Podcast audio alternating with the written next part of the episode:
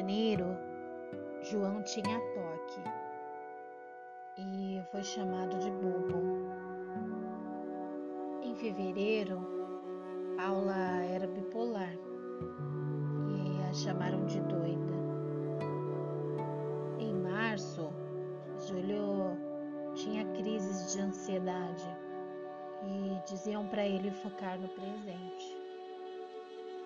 Em abril, Leandra tinha anorexia e eu via as pessoas rindo e falando dela o tempo todo. Em maio, a Maria teve síndrome do pânico. Disseram para ela que era pura frescura. Em junho, sabe o Pedro? Ele teve depressão. Chamaram ele de fraco, de coitado. Em julho, o Lucas descobriu a esquizofrenia. Disseram que era por invenção da cabeça dele. Quando chegou em agosto, o Daniel teve o transtorno de personalidade borderline e falaram que, que ele só queria chamar atenção.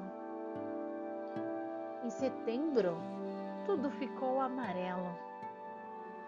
As pessoas começaram a entender todos os problemas e nos estenderam a mão, nos medicaram, postaram textos em suas redes sociais para nos apoiar. Porém, quando chegou em outubro, hum, tudo continuou da mesma maneira.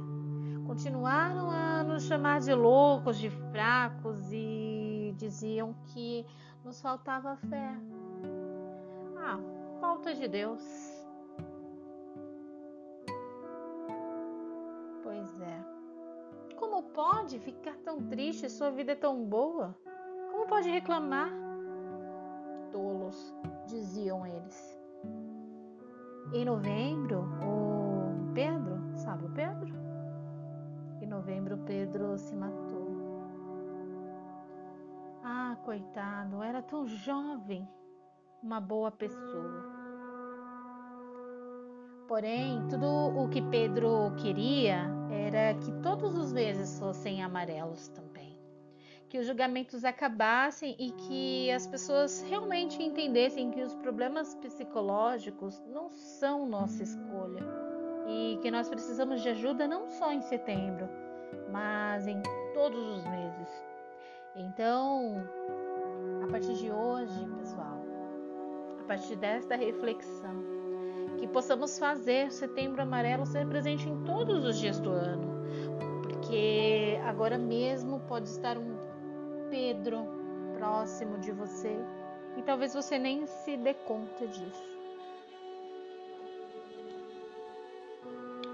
Setembro Amarelo é uma campanha que foi criada pelo Centro de Valorização da Vida, que é uma instituição brasileira que auxilia as pessoas que sofrem de depressão, de ansiedade e de outros transtornos mentais.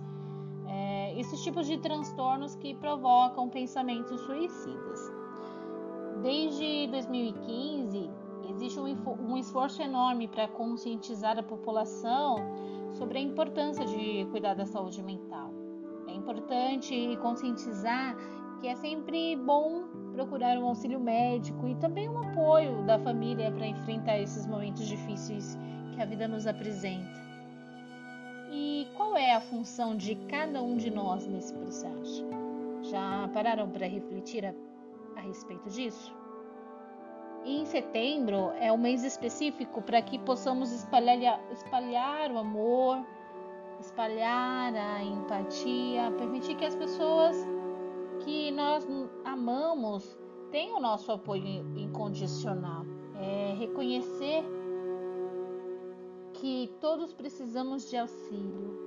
É também fazer acreditar que podemos estar juntos e oferecer um ombro amigo. Mas é preciso também esclarecer que a campanha de prevenção ao suicídio, ela não acaba em setembro e nem começa em setembro. Ela deve ser realizada todos os meses, como foi falado no texto. E é por isso que eu resolvi trazê-los, trazê-lo para esta gravação, para esse áudio hoje. Espero que tenha contribuído com vocês e nos vemos em um outro momento. Tchau, tchau e até breve se cuidem.